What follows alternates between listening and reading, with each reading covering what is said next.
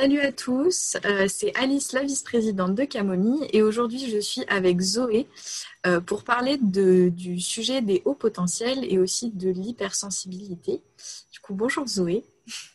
Salut, salut. Alors du coup, moi, c'est Zoé, je suis en L1 et donc je m'intéresse particulièrement à ce sujet parce que j'ai été diagnostiquée euh, hyper, euh, enfin, hypersensible et au potentiel euh, très jeune. Et, et, en fait, à force de parler aux gens, je me rends compte qu'on est, on est quand même assez nombreux et je me dis que ça, ça pourrait intéresser. Voilà. Tout à fait. Et, et du coup, est-ce que tu peux nous expliquer un petit peu plus, bah, toi, ton, ton histoire, comment tu as découvert tout ça euh, comment tu as été diagnostiqué, etc. Et puis euh, les différentes caractéristiques ou les différentes choses qui peuvent euh, bah, caractériser quelqu'un de haut potentiel ou d'hypersensible. Enfin, surtout au potentiel. Oui, il bah, faut savoir que déjà les deux sont très très liés. Donc on parle d'hypersensibilité quand on a une, une, sensibilité supérieure à la moyenne. Merci Zoé. Mais en gros, ça veut dire qu'il y a des choses. Donc l'hypersensibilité, ça peut se caractériser au niveau des, des, sens, bien sûr. Ça peut être des gens qui vont avoir une grande sensibilité euh, auditive, euh, visuelle. Ça, ça passe aussi en fait beaucoup par les sens, mais aussi par euh, les émotions on va, on va avoir l'impression de ressentir les choses 400 euh, fois plus fortes et de ne pas comprendre pourquoi les gens ils les ressentent pas aussi fort aussi. Et donc ça, c'est un phénomène qui, on avait dit en gros 20% euh, de la population dans les dernières années, mais il se trouve que ça s'est montré, ça montrait à 30% en fait. 30% des gens seraient hypersensibles. Donc, euh, donc voilà, avoir euh, une sensibilité, euh, donc une énorme empathie envers les autres, ça c'est des caractéristiques hypersensibles. Une sensibilité pour l'art, l'esthétique aussi, des, ouais, des, manières d'agir très intenses. Donc ça peut être très, voilà, ça peut être comme être très colérique ou alors être très triste, être très, voilà, toujours être dans l'intensité. C'est ça qui caractérise quelqu'un d'hypersensible. Et donc les hauts potentiels, là, c'est plus une question neurologique logique. Donc, c'est les personnes qui euh, ont au-dessus de 132 QI au test de QI euh, qui, a, été établi. Et, donc, ça concerne plutôt 3% de la population. Mais ce qu'on a remarqué, c'est que 90% euh, de ces 3% sont hypersensibles, en fait, souvent. Et ils ont.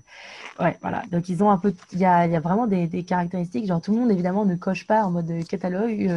Alors, j'ai ça, j'ai ça, j'ai ça, j'ai ça. Genre, évidemment, chaque individu est différent, donc euh, chacun réagit à peu près assez différemment, mais il y a, quand même des, trucs en commun, notamment le sentiment de décalage par rapport aux autres, qui peut arriver souvent quand on est plus jeune. Donc, bah, moi, c'est ce qui m'est arrivé euh, quand j'étais en CP. Euh, j'étais plus toute seule, un peu dans ma bulle et à pas comprendre, euh, notamment l'humour. C'était un truc que je comprenais pas du tout, le sarcasme, l'ironie, c'était des choses et que j'ai encore un peu du mal aujourd'hui, mais je l'assume pas trop. Mais voilà, je, c'est vraiment euh, ce sentiment de décalage. Donc, c'est mes parents qui m'ont emmené voir le psy et qui euh, m'ont diagnostiqué. Donc moi, je suis à 138. Voilà, moi, ça me gêne pas d'en parler. Je sais qu'il y en a, ça les gêne un peu parce que en fait, justement, ce, ce chiffre, c'est aussi un peu le chiffre de du décalage en fait. Et souvent, je l'ai beaucoup perçu comme un décalage. Je me suis sentie très seule et incomprise pendant longtemps. Et on a un peu mis ça sous le tapis. Genre, on m'a juste proposé. Bah, du coup, j'avais juste des grandes facilités en cours en fait, mais c'était pas. Euh, voilà. Puis ce qui, se sont quand même bien diminués au fil des années. Donc, euh, donc voilà. Et c'est vraiment au lycée où on a pu se reparler et que je suis rentrée dans un groupe de parole. Et, et du coup, j'ai vu qu'en fait, on est on avait tous des, caractéristiques en commun, notamment l'écriture. On a une manière d'écrire qui est assez similaire. Et en fait, c'est justement comme ça que les profs nous avaient repérés et avaient formé le groupe de parole. Donc, j'avais trouvé ça assez fou. Et, euh, en fait, j'ai remarqué que malgré qu'on ait des trucs en commun, on était aussi très différents. Voilà, moi, je suis très, bah, je vais être très hypersensible. Je vais réagir beaucoup avec les larmes quand ça me déborde, quand tout va trop vite en fait dans ma tête, parce que ça, c'est une grosse caractéristique et au potentiel, c'est que on a une pensée qu'on appelle en arborescence. Donc, euh, on pense à un, truc qui me fait penser à un autre truc, qui me fait penser à un autre truc, qui fait que euh, je suis, par exemple, pas du tout, du tout organisée euh, et que j'ai du mal à ne pas faire de hors-sujet. Et, voilà. Mmh, donc, c'est vrai que la pensée en arborescence, de penser toujours à mille à l'heure, moi, je sais que ça se caractérise par le fait que le soir, avant de me coucher, j'ai 15 000 pensées qui me viennent à la tête et du coup, j'arrive pas à dormir parce que c'est tout le temps, tout le temps, trop de choses. Quand euh, ça va pas bien, bah, ça va être qu'est-ce qui va mal. Ou euh, juste au quotidien euh, de me dire ah oui demain il faut que je fasse ça. Ou même dans les conversations des fois de, de, faire la conversation 15 fois dans sa tête avant de dire quelque chose. Parce que parce qu'on a toujours la réaction des, des autres ouais Oui, carrément. Bah, c'est ça, en fait. Il y a toujours ce, rapport de, décalage aux autres et d'espérer d'être à la hauteur des autres et mm. quitte à euh, se faire du mal à soi-même, en fait. Beaucoup, euh, mm. beaucoup, beaucoup. C'est mettre beaucoup les gens dans le confort. Euh, et en fait, c'est bah, ouais, voilà, c'est loin d'être une maladie. Hein. c'est juste une, une, une manière de, dont on est fait qui, qui est différente. Et, et, ça demande beaucoup, beaucoup d'adaptabilité, c'est sûr, et que c'est pas évident. Donc c'est pour ça qu'on vous parle aujourd'hui, parce que c'est plus agréable de savoir qu'on n'est pas tout seul. Et moi, je sais que j'accepte beaucoup mieux le truc depuis que je sais que je ne suis pas toute seule. Oui. Et depuis aussi, c'est vrai que c'est un sujet qui se démocratise, on en parle plus, euh, il y a plus de, de, livres qui sont écrits sur le sujet, des, des podcasts, des articles. Mm. Exactement. Il euh, y, a, y, a, plein de profs qui essayent de, de repenser aussi la manière de, de faire parce que, euh, en fait, voilà, être au, potentiel, donc euh, soi-disant plus intelligent que la moyenne. Là, vous voyez pas, mais je fais des gros guillemets avec les doigts parce que, ça, évidemment, intelligence, ça veut rien dire. Mais mais on peut aussi avoir des gens au potentiel qui sont en gros échecs scolaires parce qu'ils ne trouvent pas leur manière d'être stimulés en fait. C'est aussi un grand besoin d'être stimuler euh, tout le temps, partout. Donc moi, c'est pour ça que j'essaye de faire 8000 euh, choses à la fois, tout le temps. Et, c'est comme ça que je me retrouve, en fait. Sinon, j'arrive pas à m'organiser parce que justement, je vais penser, quand j'ai qu'un seul truc à faire, ça va me faire penser à 8000 et je me retrouve pas du tout, du tout efficace, en fait. Je comprends. Moi, c'est vrai qu'une chose que je fais qui m'aide pas mal niveau organisation, c'est des to-do list où euh, pour chaque jour, je vais mettre un nombre de tâches. Après, souvent, il y a d'autres choses qui vont me venir en tête un moment ou un autre, donc je vais les rajouter à ma liste, mais ça me permet de, de garder un peu le, le contrôle sur, euh, sur, ce qui, sur ce que j'ai à faire. Ouais, bah c'est, c'est clairement ça. Et, euh, et c'est ça, en fait, savoir s'organiser et le contrôle pour pas que justement toutes ces pensées bouillonnent et, et t'empêchent finalement d'agir. Euh, euh, voilà, je, je, je, ça me parle, c'est tout liste, mais c'est vrai que ouais, ça me parle et ça, je, mais je n'en fais pas parce que j'ai du mal. Je me dis, je vais tout retenir. Je, je, ouais, j'ai, j'ai du mal à m'organiser, à poser, à prendre le temps de me poser avec mes pensées. C'est quelque chose que j'ai, j'ai vraiment du mal. Ce qui est compliqué pour les cours hein, en soi. Oui. Bah, c'est vrai que moi, tu vois, au contraire, je suis beaucoup, beaucoup dans le contrôle. Et euh, ça a été une des choses qu'on m'a pas reproché, mais qui justement faisait un peu des fois ce décalage, c'est que j'ai toujours eu tendance à contrôler énormément et ne pas être dans le contrôle me fait peur. Euh, donc du coup, euh, j'ai toujours été très très organisée, ma chambre toujours hyper rangée parce que c'est peut-être un, un décalage entre ma pensée qui est tout le temps euh, bouillonnante et qui va dans tous les sens et avoir ce besoin du coup euh, dans la vie de tous les jours, dans mon organisation d'être hyper organisée, des fois même trop euh, pour pour contrôler tout ça, peut-être essayer de contrôler ma pensée qui est incontrôlable, je ne sais pas. Bah, euh, c'est exactement ça en fait. C'est comme quoi, voilà, on peut être différent. il y a des méthodes différentes, tout à fait. Potentiel. Il y a tout à fait des méthodes différentes. Moi, ça va être voilà, la gestion de mes émotions, mais je crois que ce qu'on aime tous les deux aussi, c'est la méditation. Ça, ça nous aide beaucoup. Et c'est ce que vous, euh, vous en parlez beaucoup à Camomille pour le bien-être et tout. Euh, et moi, c'est clairement quelque chose qui, qui m'aide beaucoup, beaucoup. Oui, moi, la, la, méditation, ça fait depuis un, un peu moins d'un an que je le pratique quasiment tous les matins où euh, en me réveillant, en fait, je fais 10 minutes de méditation euh, pour me poser, poser mes pensées, euh, être centrée sur moi-même. Et en plus, le soir, à la fin de ma journée, je fais du yoga. Donc là, ça allie le mouvement et aussi la méditation parce que dans le yoga, justement, j'essaye de ne penser à rien à part ce que je suis en train de faire. Et c'est vrai que ça fait un bien fou, en fait, de réussir à, à stopper un petit peu pendant un petit moment euh, les pensées euh, qui arrivent. Après, c'est c'est ce qui rebute beaucoup de personnes euh, au début avec la méditation, c'est que c'est compliqué de, bah, contrôler ça. C'est flou en fait, parce que justement, au début, ça apparaît comme beaucoup, ça apparaît comme la montagne devant toi qui, qui, va être impossible à grimper. Mais justement, la méditation, c'est trouver ce moyen de la grimper en fait.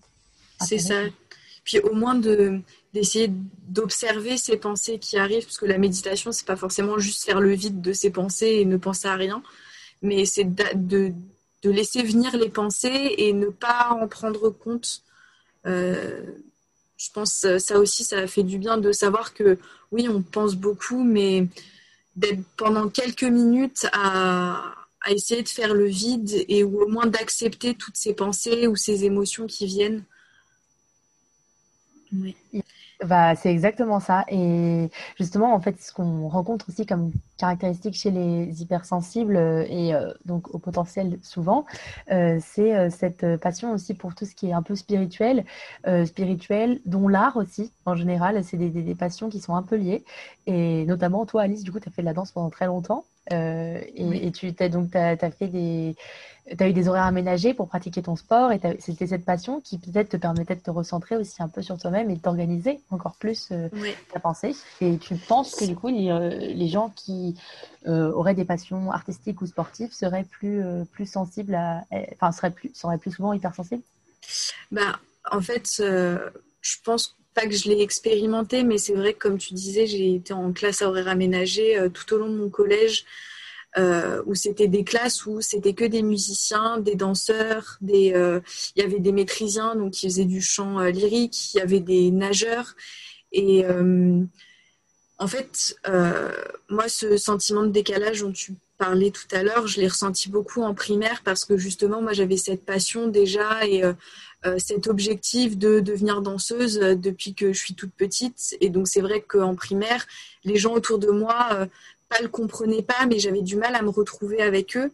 Et en arrivant dans ces classes à horaires aménagées où tout le monde avait ce, cette passion, euh, je pense cette sensibilité aussi, parce que euh, je pense que l'art, ça, ouais, c'est, il y a une sensibilité, un ressenti des choses, des émotions qui transparaît dans dans ton art et dans la façon dont tu vas danser, dont tu vas faire de la musique.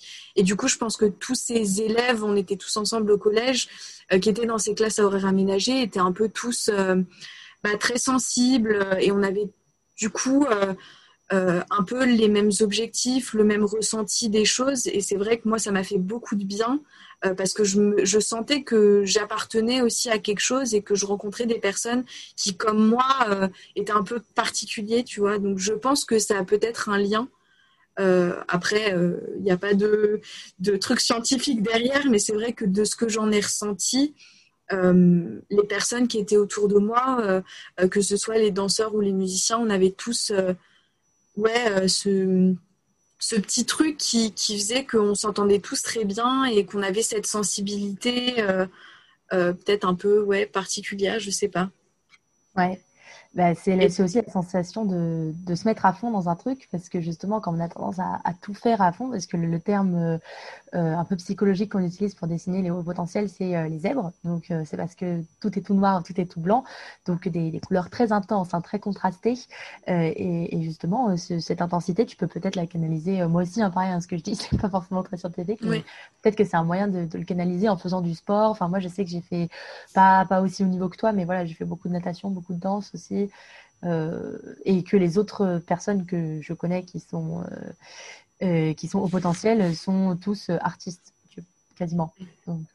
En fait, je pense qu'au-delà du, du côté artistique, les personnes au potentiel ont souvent un intérêt poussé pour un sujet en particulier, mais en même temps ont une envie d'apprendre beaucoup, sont très curieux et et souvent euh, euh, justement ont plein d'intérêts différents et mais ont, quand même un objectif ou une, envie particulière envers un sujet. Moi, c'était la danse. Euh, toi, tu me disais tout à l'heure, ça avait pu être l'archéologie, par exemple, l'histoire, l'art. Et je pense que ça peut être une caractéristique, c'est d'avoir cette envie de d'accomplir quelque chose et de, suivre aussi euh, peut-être nos, nos, envies et d'y aller à fond et jusqu'au bout en fait. C'est ça, et exactement, d'aller à fond, de, se sentir utile, parce qu'en fait, du coup, quand on se dit je suis allé jusqu'au bout, j'ai fait vraiment quelque chose, et de, de, se sentir vraiment utile, parce que, parce que moi, c'est pour ça que j'essaie de m'engager associativement, c'est aussi, euh, finalement, c'est un peu oui, mais c'est se sentir, euh, c'est sentir euh, utile, de sentir qu'on sert à quelque chose, et c'est ça qui fait se sentir bien, voir des choses concrètes. Moi, je sais que voilà, tout ce qui est très théorique, c'est aussi des choses dont j'ai plus de mal. Tout ce qui est très abstrait, euh, voilà, toutes les zones de flou. Je parlais du zèbre tout à l'heure, tout noir ou tout blanc. Voilà, tout ce qui est gris, c'est des choses dont j'ai du mal. Je me sens pas à l'aise. Je me sens, j'ai besoin de concret. Et, mm. et c'est pour ça que parfois je, décroche des cours parce que ça peut s'avérer trop théorique. voilà. Oui.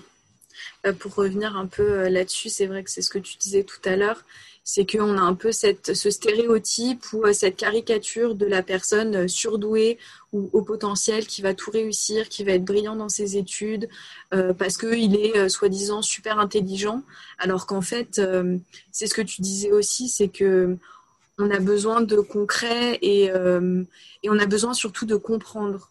D'essayer de, de, comprendre les choses. Et quand on réussit pas à comprendre bah, on peut décrocher ou ça peut nous nous embêter en fait et on peut rester bloqué sur ce truc où on réussit pas à comprendre. C'est une grosse frustration parce que parce que justement il y a des choses on a des grandes facilités. Et, et voilà comme je dis la vie c'est un peu une balance. Donc forcément il y a des choses on a beaucoup moins de facilité donc moi c'était gestion des émotions notamment et, euh, et, compréhension des émotions des autres. Et c'est très très très frustrant c'est la frustration et c'est très dur euh, et c'est très dur de rester dans cette zone de flou où je comprends pas c'est sûr. Mm. Et euh, j'avais une petite question. Tu disais du coup que tu avais été dans un groupe de, de parole avec d'autres personnes euh, zèbres. Euh, et est-ce que, enfin, comment est-ce que tu l'as vécu? Ça, Tu disais que ça t'avait fait du bien, mais du coup, dans, dans quel ah. sens? Qu'est-ce qui est, qu'est-ce que tu as ressenti quand tu t'es retrouvé avec ces autres personnes qui étaient comme toi à ce moment-là? Ah bah moi ça m'a fait beaucoup de bien. Euh, j'appréhendais un peu parce que je me suis dit est-ce que j'ai vraiment ma place là-bas? Qu'est-ce qu'on va entendre par autres personnes précoces Est-ce qu'il y a des gens plus précoces que moi euh, Et en fait euh, non, j'avais totalement ma place et on parlait de différents sujets de, de, cours, de choses qui se passaient aussi dans nos vies privées. Donc ça, ça nous a très liés très vite en fait. On, est devenus très très amis en fait suite à ça. c'est des amitiés. Tu sais, c'est pas forcément les gens aussi que tu vas voir tous les jours que tu vas appeler, mais des gens tu sais qui, qui seront là pour toi parce que vous avez un, un truc en, commun, tu vois. Et bah, nous, on avait ce truc. Et, et non, c'était intéressant de voir aussi bah, comment les gens parlaient de, de, certaines choses, de comment ils manifestaient leurs émotions. Moi, ça m'intéressait parce que, comme tu dis, j'étais je, je, très curieuse, en fait, à l'idée de, de, voir comment les, les, gens réagissaient pour essayer de comprendre. Parce que j'ai fait ça toute ma vie et maintenant, en fait, je prends même du plaisir à comprendre, à essayer de comprendre. et, euh, et, ouais, voilà, j'ai remarqué que bah, moi, du coup, mon, mon, truc, c'est beaucoup, je réagis beaucoup par les larmes. Euh, je, voilà, les larmes, c'est vraiment ma manière d'exprimer. Mais il y en a, ça va être euh, l'agressivité, il y en a, ça va être euh, au contraire le, déni un peu, ou le, le fait de, de, complètement se, se fermer. C'est vraiment des profils différents, mais c'est quand même tous une manière de réagir aux mêmes choses mais, mais de manière différente. Enfin, c'est assez fantastique et, et, et c'était beau aussi de voir de cette, toute cette différence parce que bah, putain, qu'est-ce que je me serais réfléchi si j'avais vu que des gens comme moi, genre. Et, et non, c'est pour ça que c'est un sujet, maintenant j'adore en parler et euh, je peux même euh, aborder ça parfois, en, genre parfois le sujet tombe en soirée et du coup, souvent en soirée, en fait, je recroise quelqu'un comme moi. Donc c'est assez marrant. Mm. C'est vrai que ce que tu mets en avant, c'est justement cette différence. C'est de se dire que les personnes euh, au potentiel, tu vois, on, est tous différents, même si on a des choses qui, qui, nous, enfin, qui nous réunissent, qui nous caractérisent et qu'on ressent tous, comme euh, ce que tu disais, euh, des émotions très fortes, euh, une, très, une hypersensibilité, cette envie de, justice, cette envie de comprendre, tout ça, bah, au final, c'est plein de profils différents. Et je trouve ça important de, d'en parler et de le montrer pour casser un peu le stéréotype et, montrer qu'au final, justement, ce sentiment d'être un peu décalé, de se sentir différent, bah, ça peut, si, si vous, vous, êtes dans ce cas-là, si vous nous écoutez que vous vous sentez comme ça, ça peut être intéressant de vous intéresser à ce sujet du, de, de, de, des hauts potentiels et de lire des livres, de vous informer parce que peut-être que sans le savoir, euh, vous êtes quelqu'un euh, qui a ces caractéristiques-là et qui est peut-être euh, au potentiel. Après, c'est un mot. Au final, c'est un peu une étiquette. Ouais, voilà. mais au potentiel, ça ne veut pas dire que les autres n'ont pas de potentiel non plus. C'est quand même assez méprisant, je trouve. Comme terme, oui, c'est pas. Ce, de, cette, cette étiquette est jamais très. Enfin, et ouais, pas très positive. ce que ça ça donne un peu l'impression qu'il y a les hauts potentiels qui ont du potentiel et du coup que les autres n'en ont pas. Et je trouve que c'est aussi une des caractéristiques, c'est que souvent, euh, les, du coup, je vais plutôt dire zèbres, mais les zèbres ont un peu ce syndrome de l'imposteur à pas se sentir suffisamment euh, bien, suffisamment, euh, suffisamment, enfin, c'est bizarre à dire, mais avec suffisamment d'intelligence pour se considérer au potentiel. Et c'est ce que tu disais un petit peu tout à l'heure euh, en disant euh, oui, euh, il est plus précoce que moi, etc. C'est qu'il y a souvent cette impression. moi, je sais que c'est ce que j'ai vécu aussi. Hein, et c'est ça qui m'a poussé un peu à faire le test. Et j'étais là, oui, mais au final, je suis pas si différente que les que les autres. C'est pas possible que je sois plus que les autres. j'ai plutôt l'impression moi-même d'être moins que les autres. Et euh, je pense que ça a fait aussi partie de ce décalage-là. Ouais. Euh. Alors ouais, là on parle du syndrome de l'imposteur. Euh, donc moi, c'est vrai que j'ai moins ce truc. Je pense que je l'ai eu aussi pendant longtemps, mais ça, ça, me paraît très loin maintenant parce que j'arrive à, me sentir fière de tous les efforts que j'ai faits parce que je sais que maintenant, il y a des choses qui sont beaucoup plus faciles pour moi. moi, j'en parle parfois avec ma mère qui me dit, mais tu te rends pas compte, genre, maintenant, tu comprends l'humour, genre, déjà juste ça, c'est un exploit. Et, et euh, non, non, et maintenant j'arrive plus à me sentir fière de moi, mais peut-être que ça, ça vaudrait le coup de faire un, épisode sur le syndrome de l'imposteur en général, parce que ça ne touche pas du tout que les personnes au potentiel. C'est un des trucs, mais ça, touche d'autres personnes. Et je pense que c'est un syndrome qui se développe malheureusement parce que. Euh, parce que bah là, d'autant plus avec euh, le Covid, on est tous enfermés chez nous. On a l'impression qu'on est très bloqué en fait, et on a l'impression de rien faire. Et, et, et ouais, l'imposteur, on se dit bah en fait ouais, ouais, je, je mérite pas, je, je, je, mérite pas ce qui m'arrive, je mérite pas les mm. choses comme ça. Et c'est un gros problème parce que c'est ça, c'est vraiment une clé du, du, développement personnel. C'est vraiment accepter euh, ses, ses, défaites comme ses réussites et être fier de soi, genre être fier de la personne qu'on est. Euh, voilà, et c'est pour ça aujourd'hui, moi, je suis beaucoup plus euh, en accord, notamment avec le, le, potentiel que je vois pas du tout comme un handicap, parce qu'on m'avait dit beaucoup ça sous, sous, cloche, mais maintenant, je le vois beaucoup plus comme une force, en fait, et comme un moyen d'aller vers les gens aussi.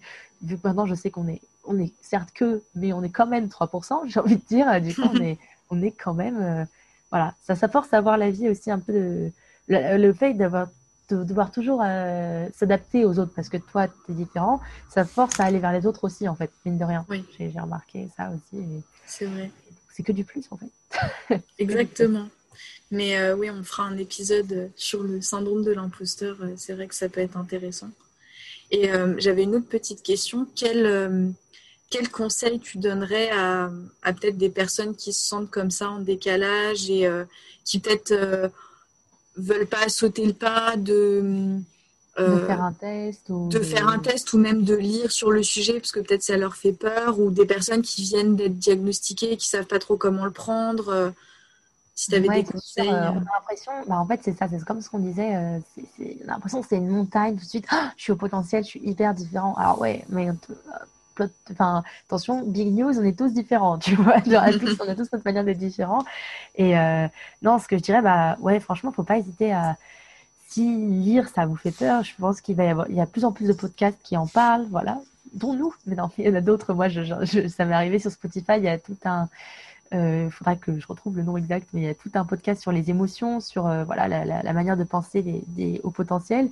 Et, hum, et oui, il faut pas avoir peur de ce qu'on est en fait en général. Je dirais juste, faut pas avoir peur. Euh, le mot fait peur, le mot euh, précoce, ça, tu, vois les choses différemment. Ça fait très peur et en fait, on déteste la différence. Hein. Chez nous, c'est pour ça on essaye. On a, des modes qui apparaissent, on, essaie tous de ressembler, de faire les mêmes trends, tout. Genre, c'est parce qu'on essaye tous de, se ressembler, mais en fait, euh, la différence, c'est ça qui, est beau en fait. Et, que tu as quelque chose à apporter. si en fait tu es comme ça, c'est que tu as quelque chose à apporter en plus. Saisie l'opportunité, moi je dirais. Voilà, et donc euh, bah, moi j'ai très très très souvent, je dis souvent qu'il faut suivre un thérapeute parce que moi c'est vraiment ce qui m'a aidé aussi dans mon acceptation de moi-même. C'est, voilà, le, la, thérapie, euh, ça m'aide beaucoup. Parler, parce que je suis une grosse pipelette, hein, c'est pour ça que je fais des podcasts c'est parler avec quelqu'un qui va t'écouter et te permettre de, de, te rendre compte de certaines choses. Voilà, moi la psychothérapie, moi ça m'a vraiment beaucoup beaucoup aidé. Euh, ouais, voilà, se renseigner et puis pas, pas en faire un drame non plus, hein, parce que aussi on l'a souvent perçu comme oh, elle est au potentiel, bon bah ok, elle va devoir s'adapter toute sa vie. C'est vrai que je dis ça peut-être un peu comme ça, mais mais euh, il y a vraiment plein de moments cool aussi hein, qu'on vit. Euh, mm. Et il y a plein de trucs qu'on vit aussi comme tout le monde. Il n'y a pas de. Oui. voilà. C'est ça, comme, comme tu dis, c'est une différence, mais qui n'est pas si insurmontable que ça en fait, parce qu'au final, c'est ce que tu disais, c'est que les élèves, c'est des personnes qui sont très adaptables et qui, euh, justement, euh, des fois cherchent trop à s'adapter aux autres, peut-être. à être inclus dans, quelque chose et rentrer dans le moule à tout prix alors que bah, c'est juste un moule différent ou c'est juste une forme un peu différente. Et de, s'accepter et d'accepter ça, c'est important. Moi, je sais que c'est quelque chose qui, ça, peut être un peu bizarre à dire, mais de, mettre un mot dessus et de savoir ou de lire justement, euh, sans forcément faire de test, mais juste de lire un livre qui parle de, de, tout ça et de se rendre compte qu'on a beaucoup de choses en commun avec ce qui est dit dans le livre. Moi, c'est quelque chose qui m'a fait beaucoup de bien. Euh, je mettrai euh, dans les notes, mais un livre que j'ai lu qui m'a beaucoup aidé, c'est Je pense trop. De se retrouver là-dedans et de se rendre compte que bah, justement, comme tu disais, on n'est pas tout seul et que c'est normal de se sentir comme ça, bah, ça fait du bien parce que ça met quelque part un mot ou des sentiments, des émotions sur ce qu'on est en train de vivre. Et euh, c'est important.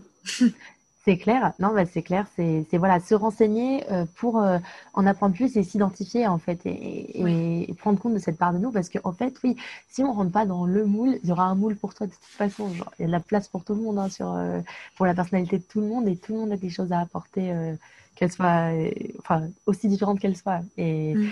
et ouais, puis il existe des groupes de parole, des associations, donc je pense que je pourrais les mettre dans les notes. Et puis peut-être que prochainement aussi, on aura euh, des membres d'une certaine association euh, qui, qui, viendront intervenir euh, parce que bah, récemment, c'était la journée mondiale de l'hypersensibilité. Je ne sais pas s'il y en a qui ont suivi, mais, mais, du coup, il y avait plein de, de conférences et d'assauts qui se sont manifestés.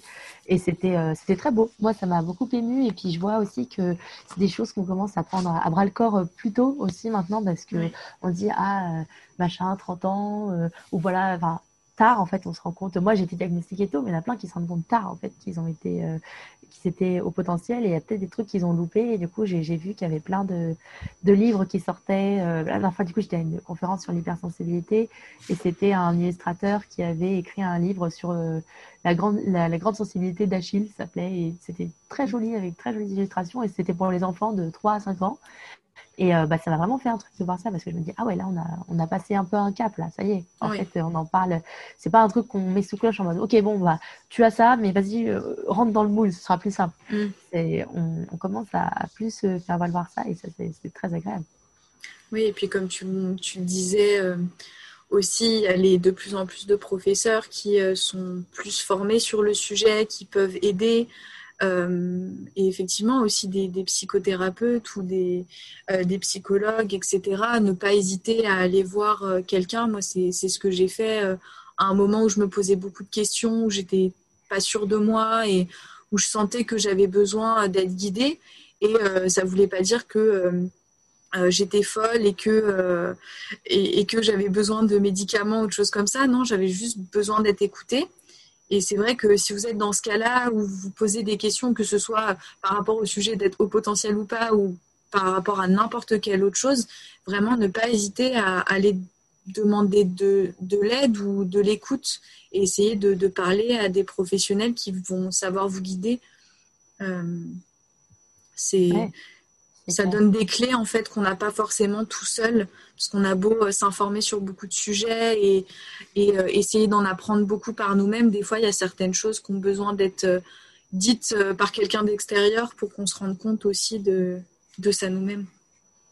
C'est clair, c'est clair. Et, et, ça fait toujours du, du, bien parce que tu te dis, OK, donc ça vient de l'extérieur, donc ça veut dire que c'est un avis plus objectif et, et que parfois, en fait, il y a des choses comme on est centré sur, sur soi-même, il y a des choses qu'on ne voit pas, en fait. On ne voit pas en, en périphérie et il y a plein, plein, plein de choses intéressantes. Donc, euh, donc oui, que ce soit, enfin, de toute façon, dès que on sent qu'il y a, qu'il y a un décalage, il faut juste se dire, OK, qu'est-ce qui fait que je me sens en décalage et, euh, et, et, pourquoi et, et, voilà, en puiser sa force en fait. Et, et voilà, moi j'avais une amie qui était au potentiel qui faisait euh, de la phobie scolaire aussi. Et donc, ça n'a pas du tout, du tout été évident. Donc voilà, quand je dis des gens qui sont pas forcément bons à l'école, bah voilà, c'était une amie qui a redoublé et qui n'arrivait pas en cours parce que voilà, c'est trop, c'est trop et c'est, enfin voilà, peut-être que peut-être qu'on pourra en parler, d'ailleurs la phobie scolaire, parce que on en parle aussi plus jeune, mais pareil pour les étudiants, comme on est un peu plus grand, bah, c'est un sujet qu'on délaisse un peu, euh, mais c'est un sujet qui est très grave et dont on parle pas assez à mes yeux et, et elle, voilà, elle, a suivi beaucoup de psy, elle a pris le problème à bras le corps et c'est quelqu'un qui ouais, qui se bat contre ses peurs et qui, qui, en fait une force en fait, et qui a une force, euh, enfin, elle, est lumineuse, c'est incroyable. Et c'est agréable. Et du coup, en fait, c'est bah, une personne qui m'inspire beaucoup et qui, qui bon, ouais. Et je pense qu'on peut tous s'inspirer de quelqu'un à notre manière, en fait, en partageant nos expériences, en, en, racontant comment ça se passe. Même voilà, ça ne demande pas beaucoup. Donc, euh, c'est pour ça, si vraiment, euh, là, je crois que sur Instagram, du coup, il y aura un, appel à témoins. Si vous voulez participer euh, pour peut-être prochains épisodes, bah, vraiment, ça vous est ouvert parce que Camomille est une asso très bienveillante, d'après ce que j'ai compris. parce que moi, je ne fais pas partie, mais je suis accueillie à bras ouverts comme ça et c'est trop agréable. Merci beaucoup pour ce retour aussi sur l'asso et effectivement euh, bah, du coup, déjà, merci à toi, euh, Zoé, d'avoir bien voulu euh, témoigner là-dessus. C'était toi qui a, eu l'idée, qui est venue vers nous avec ce projet de podcast et c'est super intéressant de pouvoir en parler. avec toi. Et puis en plus, bah, si vous avez des idées de, de podcast, de n'importe quel contenu, vous pouvez nous envoyer des messages sur Instagram ou sur Facebook. Et plus particulièrement par rapport au sujet du coup des au potentiel et de l'hypersensibilité. Euh, on va réaliser du coup une série de podcasts sur ces sujets-là. Donc n'hésitez pas à nous envoyer un message, euh, bah, pareil, sur Instagram ou sur Facebook euh, si vous voulez participer. si vous voulez aussi nous envoyer vos témoignages, si vous avez des idées de contenu qu'on pourrait, qu'on pourrait réaliser sur ces sujets, et de toute façon, on reviendra vers vous très vite, euh, puisqu'il euh, y aura probablement un, live organisé avec une association et d'autres personnes sur le sujet des hauts potentiels et de l'hypersensibilité. Donc, merci beaucoup de nous avoir écoutés. Merci beaucoup, Zoé. merci à toi de m'accueillir et c'était très intéressant. Et euh, donc, euh, vous pouvez écouter les podcasts sur Spotify et sur euh, SoundCloud. Et donc, à très bientôt pour d'autres podcasts avec Zoé et avec Camomille.